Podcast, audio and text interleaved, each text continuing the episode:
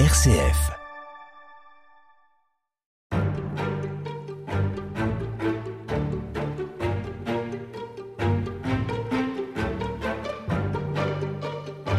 Saint Augustin est considéré comme un des tout premiers philosophes et tout premiers théologiens chrétiens.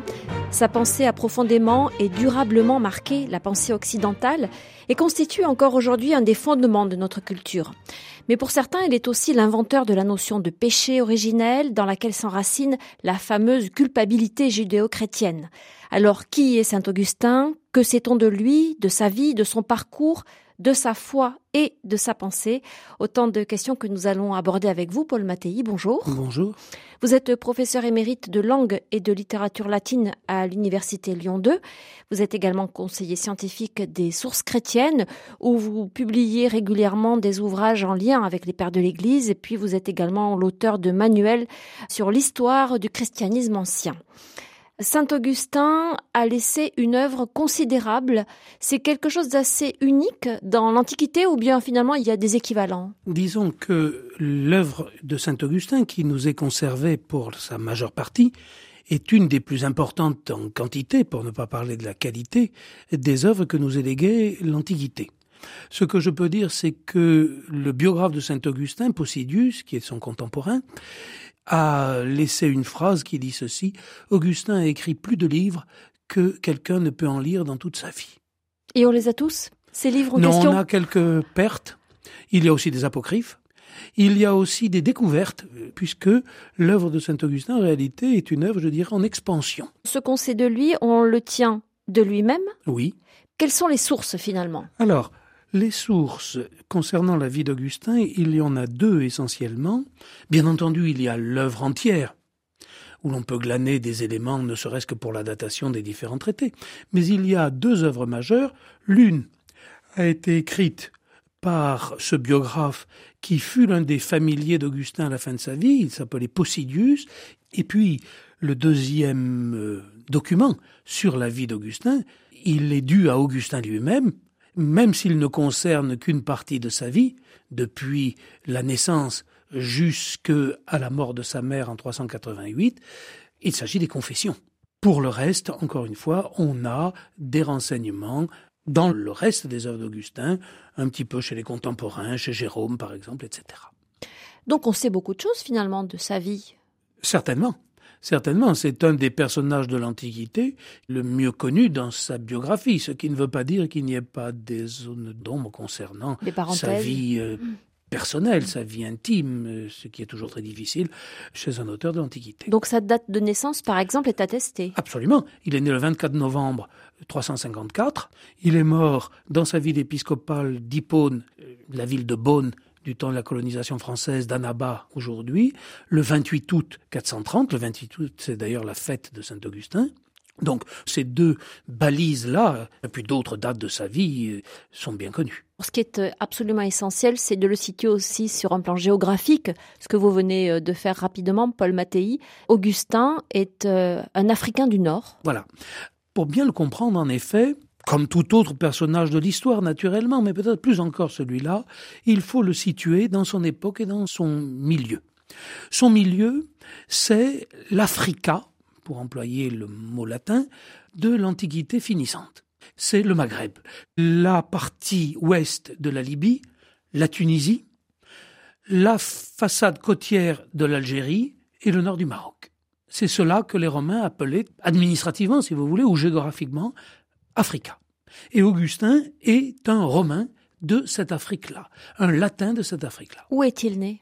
Il est né à Tagaste, aujourd'hui appelé Souk Arras, en Algérie, en Numidie dans l'Antiquité, c'est-à-dire dans l'Est algérien. De quel type de famille est-il issu? Euh, Sa famille est une famille, on dira, de petits bourgeois.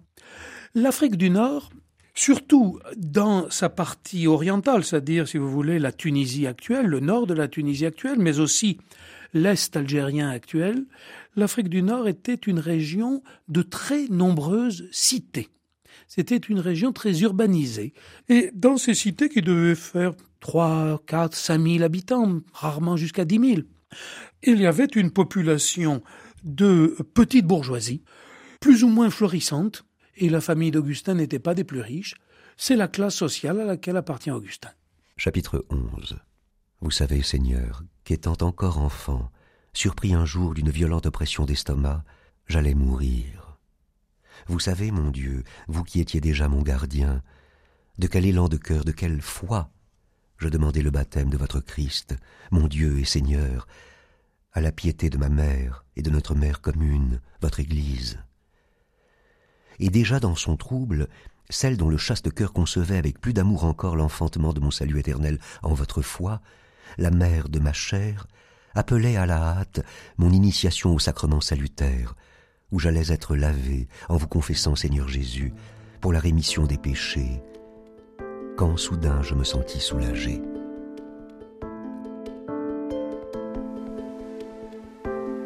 RCF, Véronique Alzieux.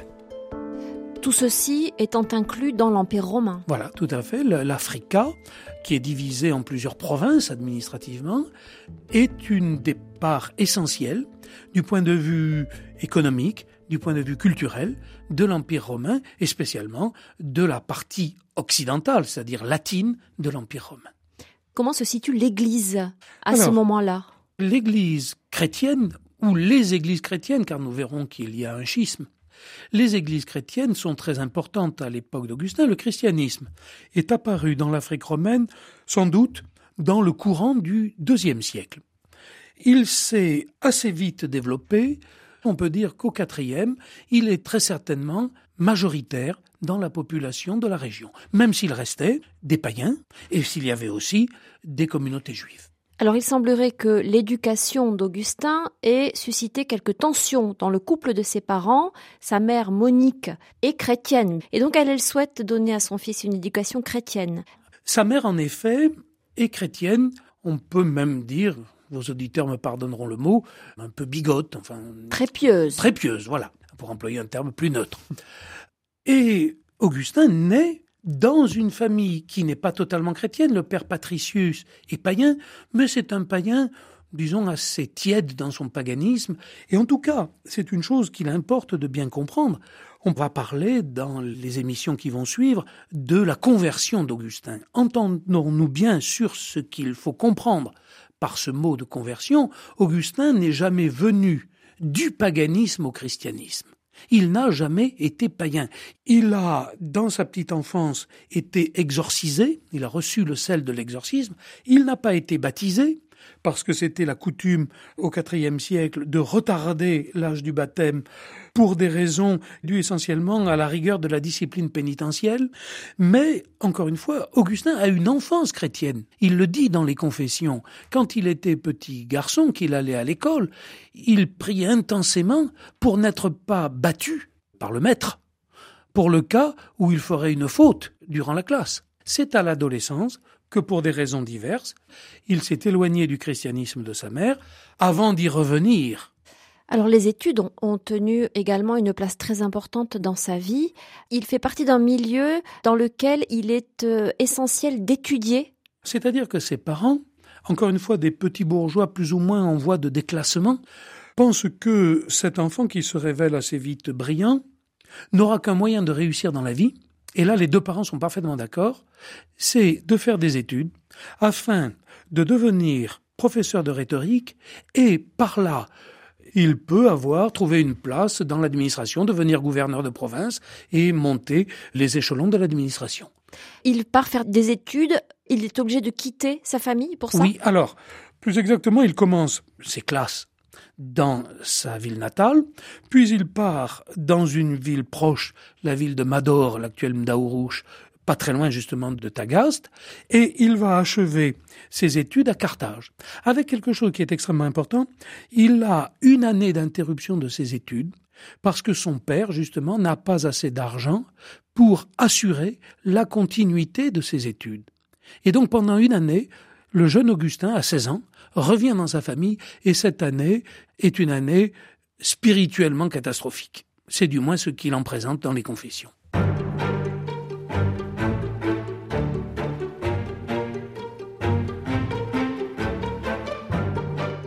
Mattei, pour euh, bien comprendre la pensée de Saint Augustin, ce processus qui se met en route euh, dans sa vie, dans sa vie spirituelle également, il est important de revenir sur le contexte dans lequel il s'inscrit.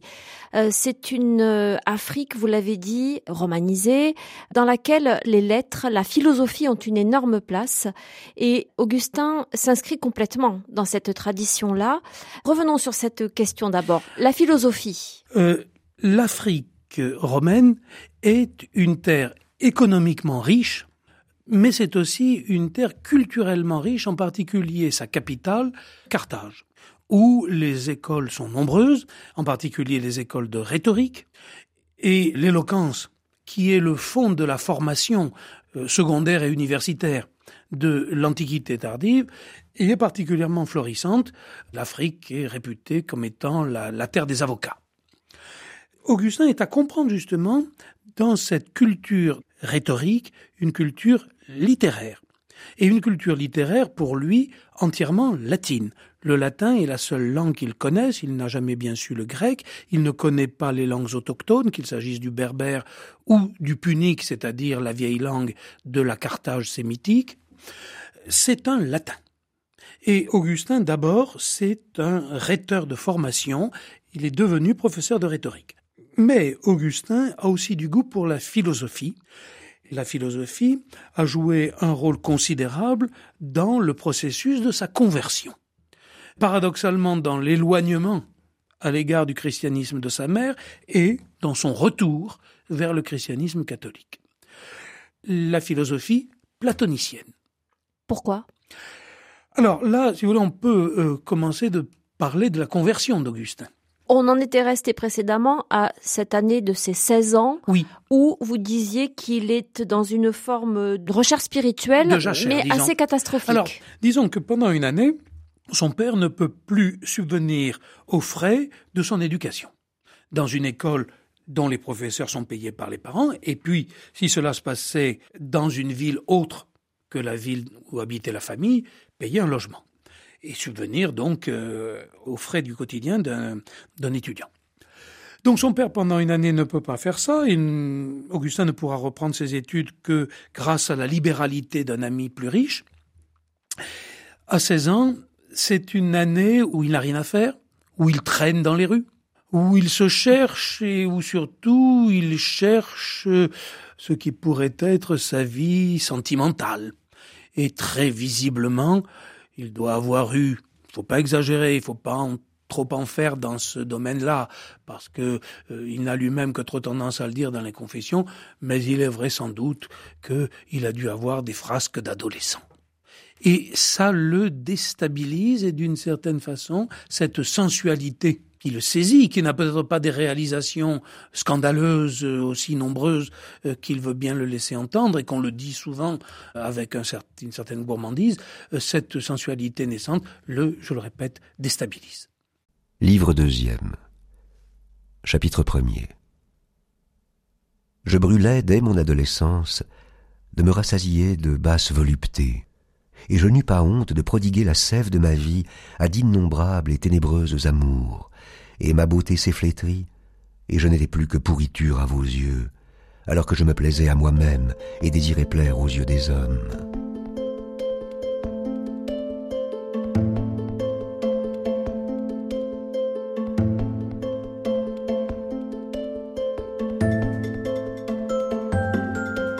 RCF, la suite de l'histoire jusqu'à le pousser à une réflexion sur lui-même. Et... Alors ça, ça vient plus tard. Ça, ça vient plus tard, deux ans plus tard, à l'âge de 19 ans, dans le cours normal de ses études, dit-il, dans le récit qu'il en fait dans les confessions, il découvre une œuvre de Cicéron. Une œuvre que nous n'avons plus, d'ailleurs, une œuvre perdue de Cicéron. Cette œuvre, c'est un dialogue philosophique dans lequel Cicéron invite fortement son lecteur à choisir la vie philosophique. Et lisant cette œuvre, qui portait le nom du principal euh, personnage du dialogue, Hortensius, d'après les confessions, Augustin se serait senti enflammé d'amour pour la sagesse. 19 ans. Le problème, c'est que Cicéron, tout en incitant son euh, lecteur à philosopher, c'est-à-dire à aimer la sagesse, selon l'étymologie du mot philosophie, amour de la sagesse, Cicéron ne donnait aucune école précise qu'il faille suivre. Or, il se trouve, et ceci est très important, que Augustin avait eu, je l'ai dit dans l'émission précédente, une enfance chrétienne. Il devait connaître, de quelle façon on ne sait pas trop, le thème ou le titre du Christ, sagesse de Dieu.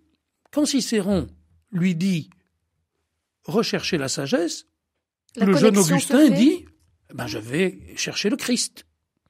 Et où vais-je chercher le Christ? Ben, Là où il est, c'est-à-dire dans la Bible. Et il se met, sans préparation, à 19 ans, à lire la Bible. Et là, c'est la déception. J'insiste donc sur le fait qu'à l'âge de 19 ans, la lecture d'une œuvre philosophique de Cicéron le pousse vers la recherche de la sagesse qui l'identifie sans, très certainement, spontanément, au Christ dont sa mère lui parle depuis sa naissance. Pourquoi dites-vous que c'est la déception? Alors, c'est la déception parce que, en lisant la Bible, il ne la comprend pas.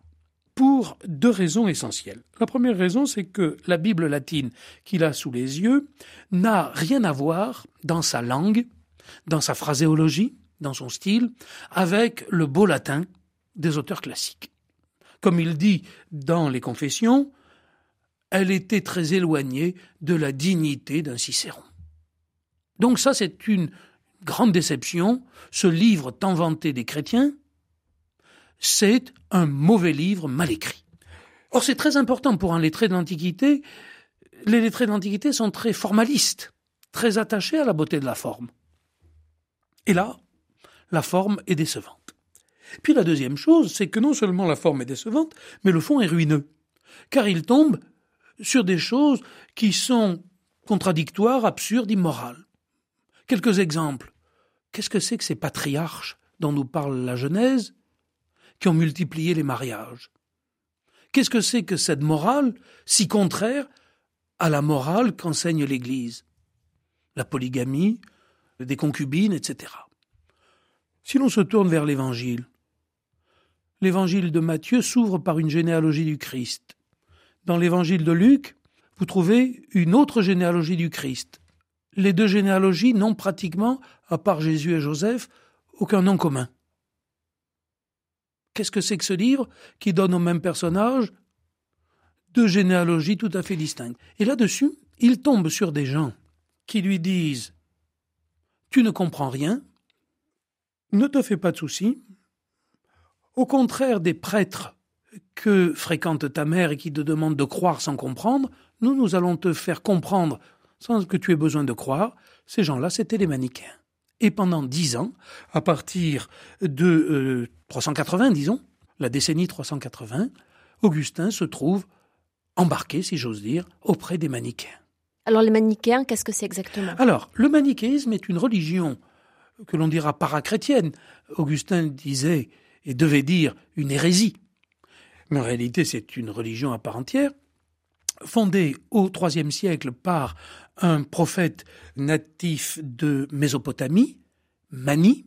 Qui se réclame du christianisme Alors, qui fait au Christ une place centrale dans le processus de salut, mais le fondement même du manichéisme, et le nom est resté comme nom commun, c'est l'opposition entre le Dieu du bien et les puissances du mal, qui se livrent tout au long de l'histoire une lutte impitoyable qui se terminera par le triomphe du bien, triomphe d'ailleurs qu'il faudrait nuancer, mais le triomphe du bien, et surtout les euh, manichéens présentaient un système ou prétendaient présenter un système qui soit parfaitement scientifique.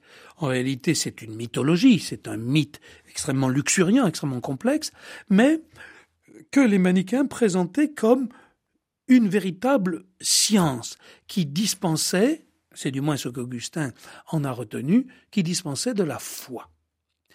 Et les manichéens, le manichéisme, l'a égaré sur de fausses voies par rapport au christianisme orthodoxe, qui sont d'une part le fait que les manichéens concevaient leur Dieu du bien comme une lumière très pure, mais une lumière matérielle, donc ne concevait pas l'idée de substance purement spirituelle, première chose.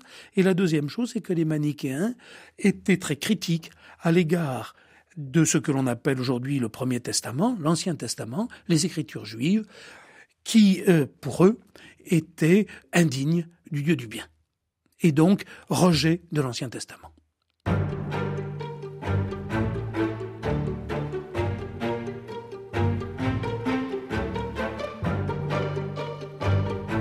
Avant de parler à proprement parler de la conversion de Saint Augustin, il faut quand même rappeler un élément important, c'est que Saint Augustin euh, a partagé la vie d'une femme pendant plusieurs années et qu'il a eu un fils de cette union, cette femme à laquelle il est resté fidèle et ce fils qui a fait partie assez longtemps des compagnons d'Augustin après la conversion et avec qui il a réfléchi, euh, élaboré aussi une pensée euh, philosophique, théologique et des écrits. Tout à fait.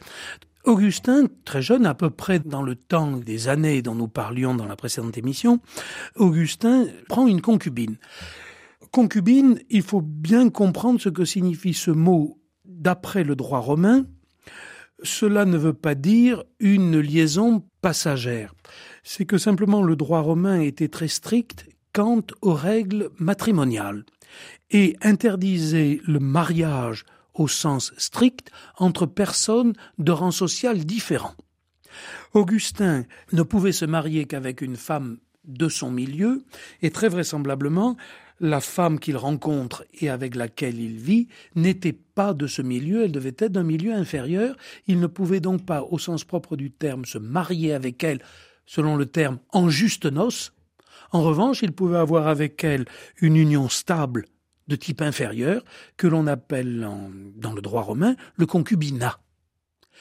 Et de cette union stable, qui a duré de nombreuses années et qui a fini tristement, on aura peut-être l'occasion d'y revenir, est né un fils, Adéodatus, Dieudonné, qui vécut jusqu'à l'âge de 17 ans, qui a suivi son père tout le temps de son existence, qui a été baptisé en même temps que lui, qui effectivement a partagé des conversations avec son père et dont Augustin, professeur et lui-même esprit de premier ordre dont Augustin disait qu'il était d'un très profond génie.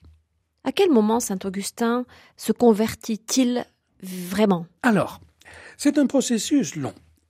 D'abord, et c'est la deuxième chose qu'il faut rajouter après ce qui concerne, entre guillemets, son mariage, Augustin continue sa carrière professionnelle.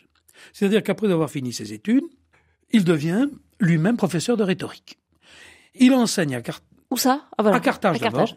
Puis, parce que sa mère l'ennuie, parce que elle ne supporte pas qu'il soit manichéen, alors que sa mère est en une nuit en prière dans la basilique de Saint-Cyprien à Carthage, lui prend le bateau et s'enfuit euh, nuitamment euh, à Rome, où il devient professeur.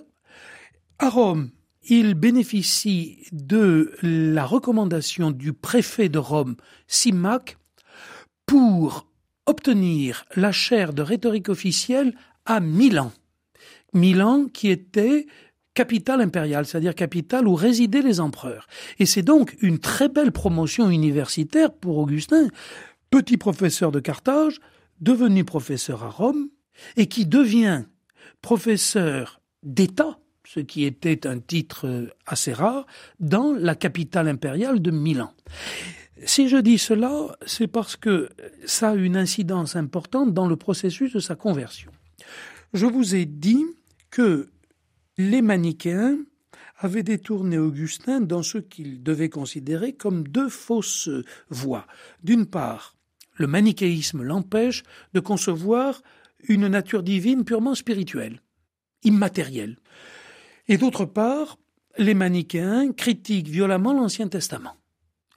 Et par conséquent, les chrétiens orthodoxes, à leurs yeux, sont d'assez pauvres gens qui croient des choses fantaisistes. Et Augustin arrive à Milan avec ses préjugés. Il est vrai qu'à l'égard du manichéisme, il avait eu un certain recul parce que assez vite, son esprit aigu s'était rendu compte que le mythe manichéen n'était pas satisfaisant sous tout rapport. Et il avait demandé à un évêque manichéen, les manichéens, dans leur hiérarchie ecclésiastique, avaient des évêques, de lui, de lui expliquer ses difficultés. Et l'évêque en question n'avait pas pu. Donc, lorsqu'Augustin arrive à Rome d'abord et euh, à Milan ensuite, il est devenu sceptique à l'égard du manichéisme. Il n'est plus, mais enfin, il continue, parce que cela peut aider ses propres affaires, l'avancement de sa carrière, à fréquenter les manichéens. Et lorsqu'il arrive à Milan, l'évêque de Milan à cette époque est Ambroise.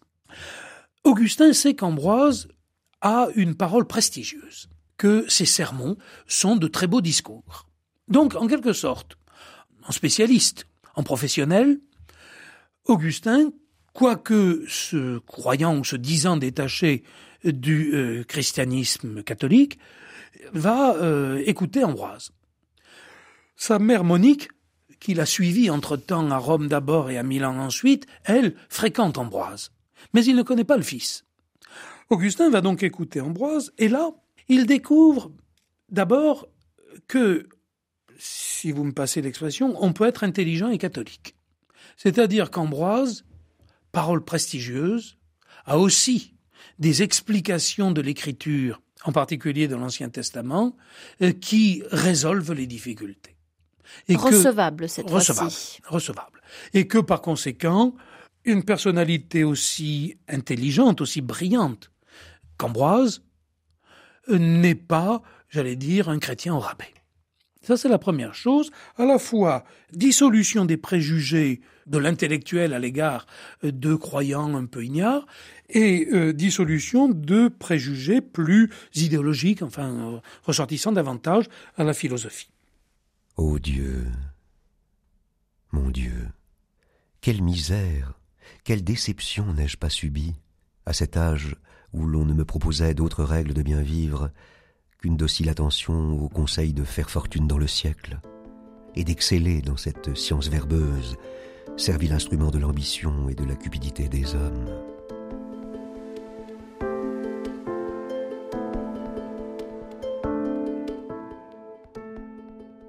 Ambroise était platonicien, enfin du moins, les spécialistes me reprendraient sur ce point, disons que il reprend dans ses œuvres des passages de Plotin, le, philosophe platonicien du IIIe siècle, et sa vision du monde est spontanément platonicienne. Et donc, Ambroise oriente Augustin vers une curiosité, un intérêt pour le platonisme. Et c'est le platonisme, la lecture d'ouvrages platoniciens, et en particulier de traductions latines de traités de Plotin, qui, au-delà de l'influence d'Ambroise, vont permettre à Augustin de dépasser deux difficultés qui étaient les siennes à l'égard du christianisme orthodoxe. D'abord, le platonisme l'aide à comprendre ce que peut être une nature purement spirituelle, donc de dépasser le matérialisme manichéen, et deuxièmement, de dépasser l'idée manichéenne que le mal est quelque chose, car pour les platoniciens, le mal n'est pas un être, c'est un défaut dans l'être.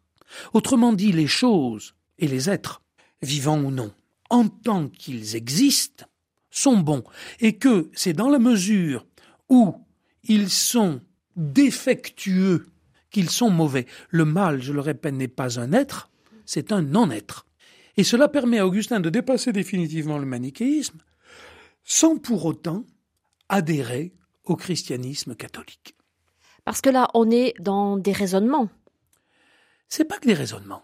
Bien entendu, il y a un aspect intellectuel, ou je préférerais dire spirituel, mais c'est existentiel.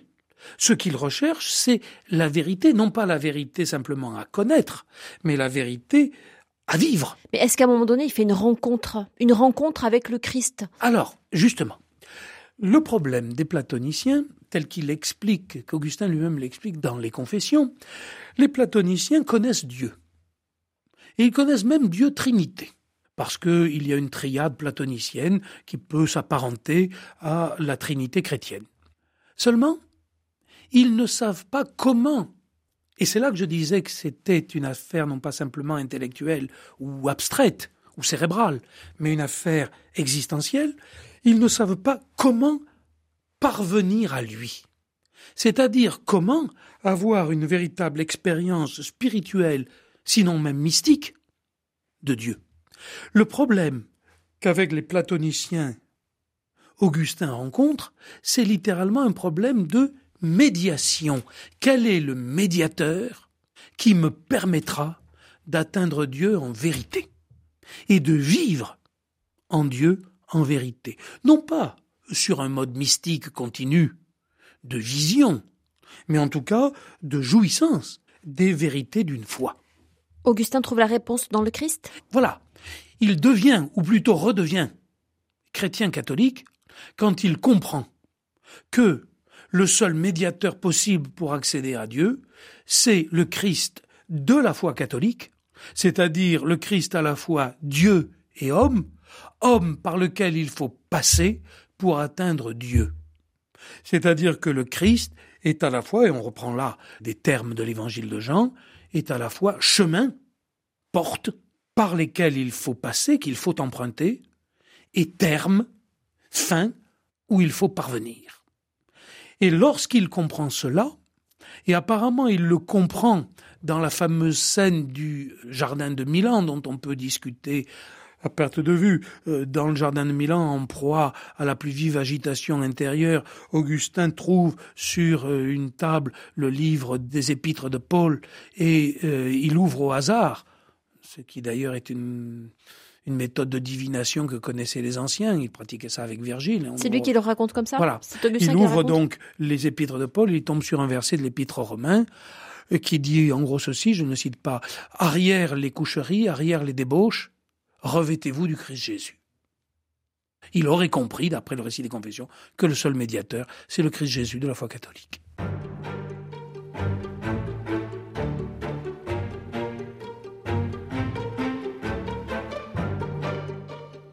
Paul Mattei, vous nous avez raconté euh, le processus qui euh, conduit Augustin à une conversion au christianisme, une conversion euh, adulte cette fois. Vous nous avez expliqué qu'il avait été euh, euh, élevé par sa mère, notamment dans la foi chrétienne, dans la religion chrétienne. Là, il euh, vraiment, il s'approprie cette foi, cette religion. Il est baptisé en 387. Ça, pas 387. Toujours en Italie à, à, Milan, même par Ambroise, oui, en effet. Par Ambroise. C'est-à-dire qu'après la, la conversion qui se passe donc dans l'été 386, il se retire avec des amis, sa mère, son fils Déodat, il se retire dans une villa qui lui a été prêtée dans les environs de Milan. Il y reste euh, plusieurs mois. Alors il démissionne de son poste de professeur et il, il revient à Milan à Pâques euh, en mars 387 pour être baptisé. Ce qui est important, encore une fois, c'est la rencontre, la découverte du Christ de la foi catholique. Encore une fois, le Christ véritablement Dieu, véritablement homme, homme par lequel il faut passer, chemin par lequel il faut aller et terme auquel il faut parvenir. Ça, c'est un point fondamental car ça restera pour toute la vie d'Augustin jusqu'à sa mort le centre même de sa pensée, de son action et de sa méditation. Le christocentrisme augustinien, c'est cela qu'il faut bien comprendre si l'on veut comprendre quelque chose à euh, Saint-Augustin. Et une fois qu'on est allé dans ce cœur-là, on a, je crois, euh, je dire pas tout compris, mais en tout cas beaucoup de choses, c'est clair. On a une clé. On a une clé. Donc dans cette maison où cette petite communauté s'installe, qu'est-ce qu'on fait? On, réfléchit On réfléchit, on, discute, on prie, Augustin écrit, Augustin médite. Et il laisse entendre dans les dialogues qu'il écrit à cette occasion, hein, puisqu'il y en a des écrits datant de Cassisiacum, puisque c'est le nom de ce lieu-dit dans lequel il se retire pour quelque temps, euh, il écrit des dialogues et il laisse entendre qu'il a une vie, en particulier la nuit, qu'il a une vie de méditation, de prière qui est celle d'un chrétien converti. Presque d'un moine. Alors, ça c'est très important. En effet, vous avez dit le grand mot. C'est que Augustin n'a conçu son retour au christianisme catholique que sous les espèces d'une conversion à ce que l'on appelait alors la vie parfaite, c'est-à-dire la vie monastique. Il renvoie sa concubine donc? Alors, sa mère lui avait fait renvoyer déjà depuis longtemps sa concubine. D'ailleurs, c'est une scène assez, assez triste qui est racontée dans les confessions. Cette femme s'en va, elle retourne en Afrique, elle ne devait plus euh, se marier, elle ne devait plus connaître d'homme, elle devient quelque chose comme religieuse, si vous voulez. Augustin ne donne jamais son nom. mais il laisse entendre que ça a été un déchirement. Euh, son fils reste auprès de lui. Augustin, qui n'est pas encore converti, prend une deuxième concubine, qui sera renvoyée, mais, je le répète, à partir du moment où il est revenu au christianisme catholique, il ne conçoit cette vie désormais que comme une vie monastique. Non pas comme une vie cléricale, c'est très important, mais comme une vie monastique, c'est-à-dire une vie dans la retraite personnelle, où il s'agira pour lui de méditer, de prier, de penser et d'écrire. Et de vivre en communauté finalement Non, pas forcément. Pas forcément. Mais ce qui l'entoure constitue. Alors, ce qui l'entoure, c'est un groupe d'amis informel. Mais quand il revient, euh, il rentre en Afrique avec ce groupe. En 388, il passe par le port de Rome, Ostie, où sa mère meurt et où elle est enterrée, et où d'ailleurs on a retrouvé euh, au XVIIIe siècle, je crois, son inscription tombale. Il rentre en Afrique en 388, et là il s'installe dans sa ville natale de Tagaste, et il mène une vie solitaire. Encore une fois, de prière, de méditation, de réflexion et d'écriture. Pour ce qui est d'une expérience monastique communautaire, cela ne viendra que plus tard et ce sera lié à sa vie cléricale. Si vous voulez, on pourra en reparler quand on parlera de l'évêque. Alors justement, combien de temps reste-t-il dans cet état, disons, euh, de retrait avant de devenir évêque, parce qu'il finit par le devenir. Voilà. Alors, il entre en Afrique en 388. En 391, il passe par Hippone, dont nous avons parlé tout à l'heure, Beaune, Annaba, parce que euh, quelqu'un lui avait demandé de venir le voir pour parler avec lui du christianisme. C'était un païen qui voulait, qui était intéressé par les choses chrétiennes. Arrivé à Hippone, les gens d'Hippone lui mettent la main dessus, car il commençait à être connu comme un intellectuel brillant. Ils lui mettent la main dessus et ils le contraignent à se faire ordonner prêtre malgré ses refus, malgré ses pleurs. Ça donne lieu d'ailleurs à une scène assez comique parce que il pleure parce qu'il ne veut pas devenir prêtre et ne veut pas se laisser ordonner. Et les gens d'Hippone, se méprenant sur ses pleurs, lui disent Tu pleures parce que tu vas devenir prêtre, ne t'inquiète pas, bientôt tu seras évêque. Mais pourquoi ne veut-il pas devenir prêtre? Parce qu'il euh, tient à cette vie de retraite. Et il sait que s'il entre dans une vie cléricale, presbytérale, puis sans doute ensuite euh, épiscopale, c'en est fini de sa tranquillité. Et du reste, c'en sera fini de sa tranquillité. D'autant plus que, si on lui a mis la main dessus, à Hippone, en 391, c'est que l'évêque du lieu, Valérius, avait du mal à s'exprimer, il était d'origine grecque, il avait du mal à prêcher en latin, et il avait besoin de quelqu'un qui, euh, qui fasse le médi à sa place. Et on sait à quel point Augustin était doué pour ça. Voilà, était doué pour ça. Les gens le savaient, et c'est pour ça, encore une fois, qu'on le contraint à l'ordination. Il devient donc prêtre, et euh, ensuite il, euh, devient euh, coadjuteur, c'est-à-dire évêque avec droit de succession de l'évêque d'Hippone, et à la mort de celui-ci, en 395, il devient évêque en titre d'Hippone. Il devait le rester jusqu'à sa mort en 430, c'est-à-dire pendant 35 années. Chapitre 6 Aussi je rencontrai des hommes au superbe délire, charnels et parleurs leur bouche recelait un piège diabolique, une glu composée du mélange des syllabes de votre nom et des noms de notre Seigneur Jésus-Christ et du Paraclet, notre consolateur, l'Esprit Saint. Ces noms résidaient toujours sur leurs lèvres, mais ce n'était qu'un son vainement articulé. Leur cœur était vide du vrai. Il devra faire face à une crise très importante qui est le donatisme. Oui, tout à fait. Qui marque euh, son épiscopat, qui marque cette période. En quoi est-ce que ça consiste? Alors, le donatisme est un schisme de l'Église d'Afrique dont les origines remontent au début du IVe siècle et euh, sont les séquelles de la grande persécution de Dioclétien dans les premières années du IVe siècle. À la suite de cette persécution et des défaillances en particulier épiscopales euh, qui ont eu lieu, défaillances réelles ou supposées, qui ont eu lieu pendant cette persécution, un groupe de chrétiens, un groupe d'évêques en particulier venus de Numidie, refuse toute communion avec les euh, clercs, évêques et autres, mais surtout évêques, et en particulier l'évêque de Carthage, dont ils disent qu'ils auraient eu des faiblesses à l'égard euh, des païens, c'est-à-dire qu'ils auraient failli pendant la persécution en, par exemple, euh, livrant les vases sacrés de l'Église ou les Écritures saintes.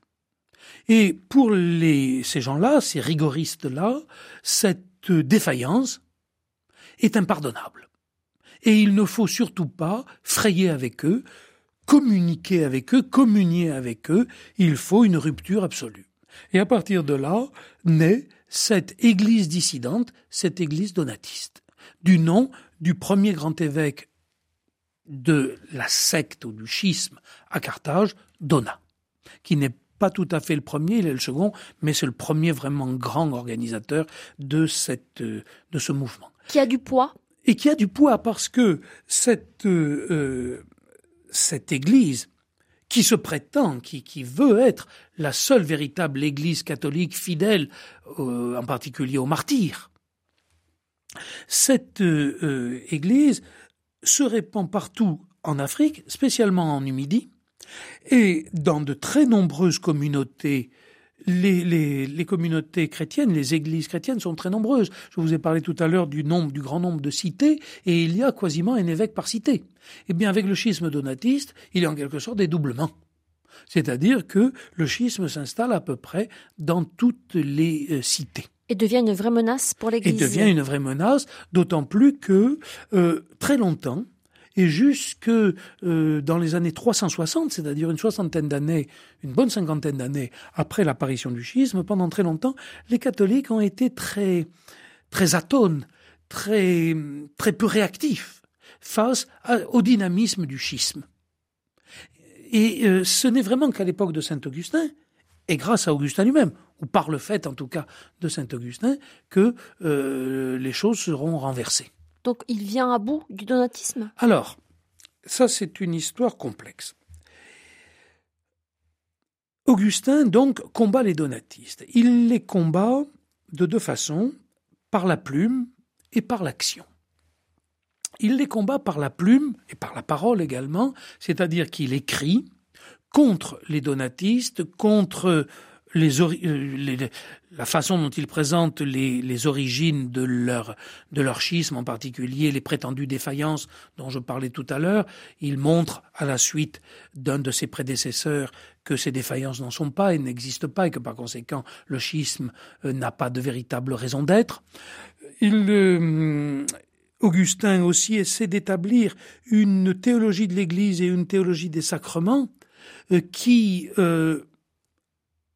fasse pièce à ce que pensaient les donatistes. Les donatistes pensaient que les sacrements dispensés par un clerc catholique, avec lequel ils n'étaient pas en communion, étaient nuls et non avenus, et que par conséquent il fallait rebaptiser. Augustin établit donc une théologie de l'Église, une théologie des sacrements, qui devait rester le bien commun de l'Église catholique dans les siècles suivants. C'est donc un combat par la plume et par la parole, par des conférences. Mais il y a aussi un combat par l'action et nous y reviendrons.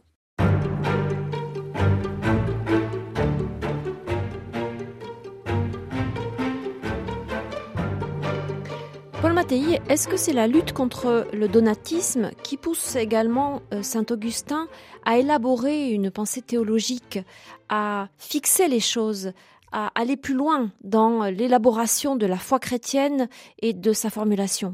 Alors dans, dans, des domaines très importants, certainement.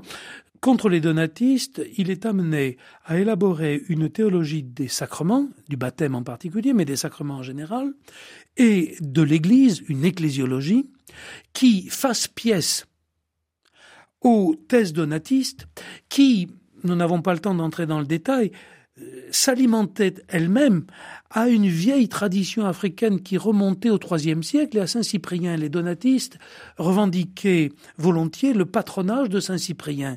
Et donc Augustin doit leur disputer Saint-Cyprien et mettre sur pied une théologie qui euh, renouvelle la vieille théologie africaine. Ça, c'est la, première chose. Mais ce qui est important, c'est qu'Augustin n'a pas simplement combattu les donatistes par la parole ou par l'écrit, par l'action, disiez-vous. Mais par l'action. Par l'action parce que peu à peu, il se convainc, ou on le convainc, que la seule façon de venir à bout de l'opiniâtreté, des violences car il y avait des violences. Donatiste, c'était la répression par la force publique, par l'État. Et à son corps défendant, Augustin a mis le doigt, et peut-être le corps tout entier, dans un engrenage infernal, celui de la répression par le bras séculier de la dissidence religieuse, schismatique ou hérétique, et malheureusement cette leçon d'Augustin devait peser sur toute la suite de l'histoire. Pensons au Moyen Âge, pensons au XVIIe siècle, à la révocation de l'édit de Nantes. Il faut se rappeler qu'au XVIIe siècle, un évêque de Paris, un archevêque de Paris, écrit un petit livre, un livret, dont le titre est révélateur de la conformité de l'attitude ou de l'action de l'Église de France à l'égard des protestants avec celle de l'Église d'Afrique à l'égard des donatistes. Donc on utilise les écrits d'Augustin pour justifier voilà. Des attitudes. Et en euh, particulier, Augustin est amené à commenter une parole de l'Écriture dans la parabole des invités au repas de noces. Vous savez que le Christ fait dire au maître de, la noce, force les invités d'entrer, compelle intrare. Augustin dit, cela s'applique aux hérétiques, aux hérétiques opiniâtres, aux donatistes opiniâtres, il faut les forcer d'entrer. Encore une fois, c'est tout dire. Donc, si vous voulez, à son corps défendant, il a prêté la main à quelque chose qui devait avoir des conséquences désastreuses et qui encore aujourd'hui est reproché, comme vous le savez, à l'Église catholique. Alors il y a aussi, euh, ça nous amènerait un peu loin, mais on ne peut pas ne pas en parler, cette question du péché originel, euh, dont on dit beaucoup de choses, et euh, dont on dit aussi que c'est une invention de Saint Augustin, avec les conséquences que ça a pu avoir sur la pensée occidentale. Alors, vous faites là allusion à la deuxième ou troisième grande controverse augustinienne. Augustin a combattu les manichéens avec lesquels il avait frayé dans sa jeunesse, il a combattu les donatistes, nous venons d'en parler, il a combattu Pélage et les pélagiens, c'est-à-dire des gens qui, peu ou prou, d'une façon ou d'une autre, minimisaient la toute-puissance, voire même la nécessité de la grâce divine pour faire son salut. Il faut ici repartir de l'expérience d'Augustin. Augustin, converti, a pris conscience en particulier dans le début de son épiscopat, chose que peut-être il n'avait pas comprise tout à fait auparavant, même euh, au moment de sa conversion, que dans sa conversion, c'était la grâce de Dieu qui avait tout fait. Et que s'il était revenu à la foi catholique, c'était que la grâce était intervenue de façon toute puissante. Que le Christ l'avait sauvé. Nous retrouvons le Christ au centre de cette pensée. Et Augustin, dans les confessions, écrit tout entier, en quelque sorte, à remercier Dieu, c'est le sens du mot confession, à confesser la grandeur du Dieu qui sauve.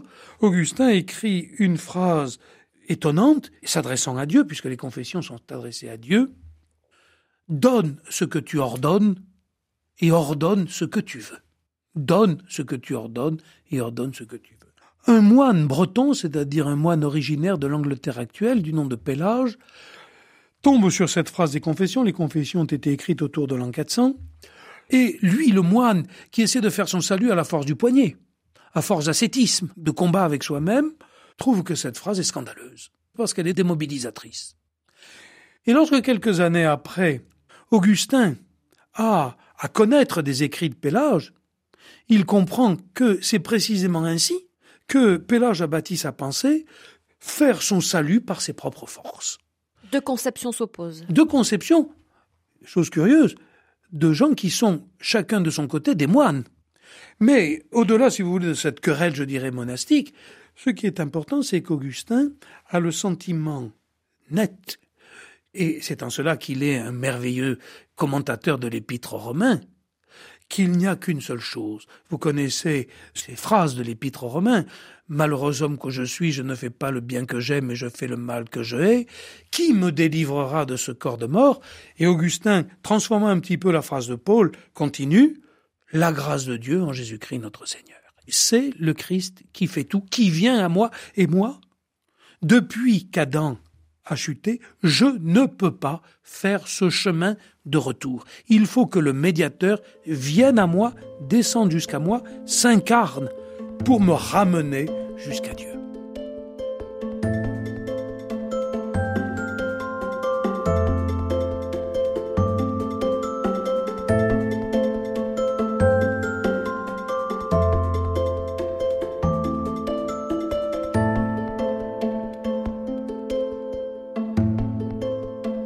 RCF, la suite de l'histoire. Mais alors cette compréhension du péché originel?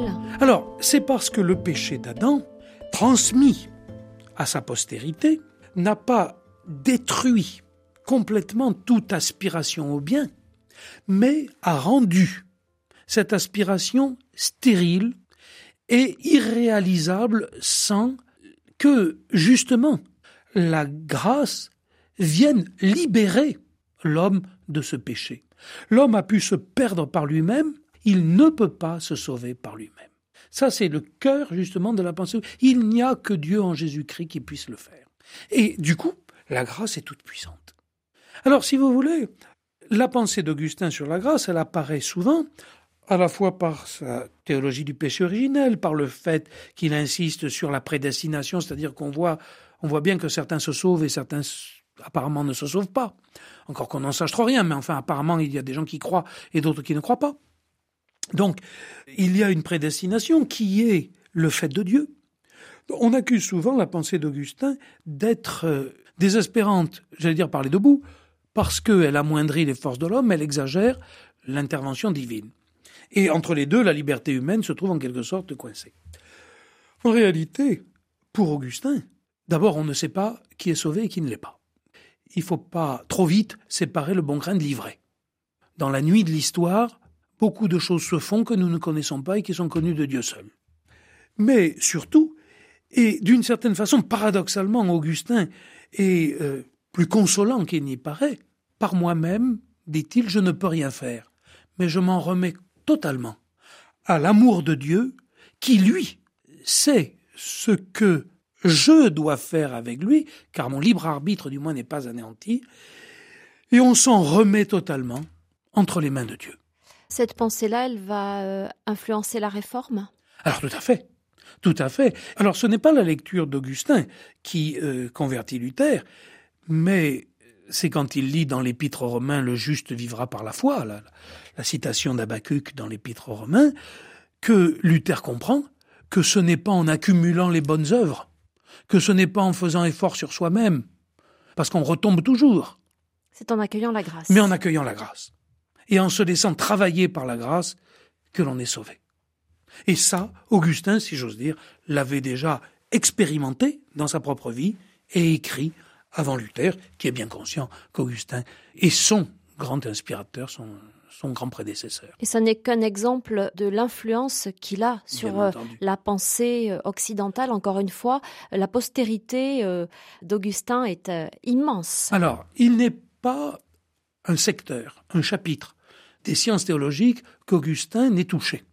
Autrement dit, son influence sur la pensée théologique de l'Occident au Moyen Âge, à l'époque moderne et jusqu'aujourd'hui est considérable même si, à partir de la scolastique, euh, d'autres inspirations d'ordre philosophique, non pas platonicienne mais aristotélicienne, devaient intervenir. Donc il y a ce poids de la théologie augustinienne. Mais je crois que par-delà ce, euh, cette influence, j'allais dire matérielle, c'est la pensée augustinienne qui, euh, qui, qui a influencé. Alors, influencé pour le meilleur et pour le pire. On a parlé de la répression du donatisme et de l'hérésie. On a parlé de la mauvaise conscience, entre guillemets, hein, le, péché originel, la prédestination, l'angoisse que cela pouvait générer. Mais je voudrais terminer en insistant sur le fait que là n'est pas le cœur d'Augustin.